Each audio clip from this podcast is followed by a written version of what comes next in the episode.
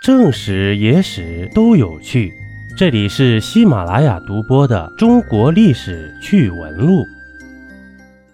司马光砸光，呃，不对，重新来。司马光砸缸，急中生智。那您知道司马光砸缸当年救出的小孩是谁吗？司马光字君实，陕州夏县人。是北宋时期著名的政治家、史学家、文学家，主持编纂的编年体通史《资治通鉴》。司马光少年时期聪慧，在心智和学识方面比同龄人都要成熟。最出名的是司马光砸缸的故事，他的机智灵敏和临危不乱，让当时年仅七岁的司马光名声在外。被很多人称赞，以致人们的注意力都集中在司马光的身上。但这个故事里其实还有另一个人，那就是司马光砸缸救出的那个小孩。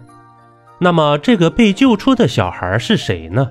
首先，司马光砸缸救出来的这个小孩名为上官上光，年少时与司马光是好友。经过砸缸救人的这件事情之后，两人更是有了过命的交情。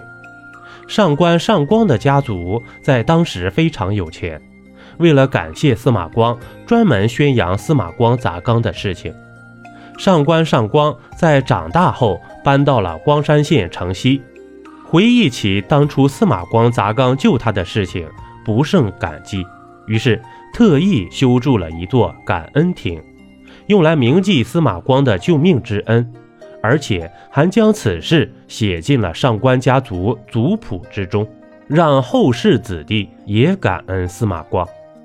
上官上光是一个知恩图报、心怀感恩的人，在之后做了一名教书先生，经常向学生们讲述自己当年的故事，在教书育人方面一直兢兢业业，受到了当地百姓们的爱戴。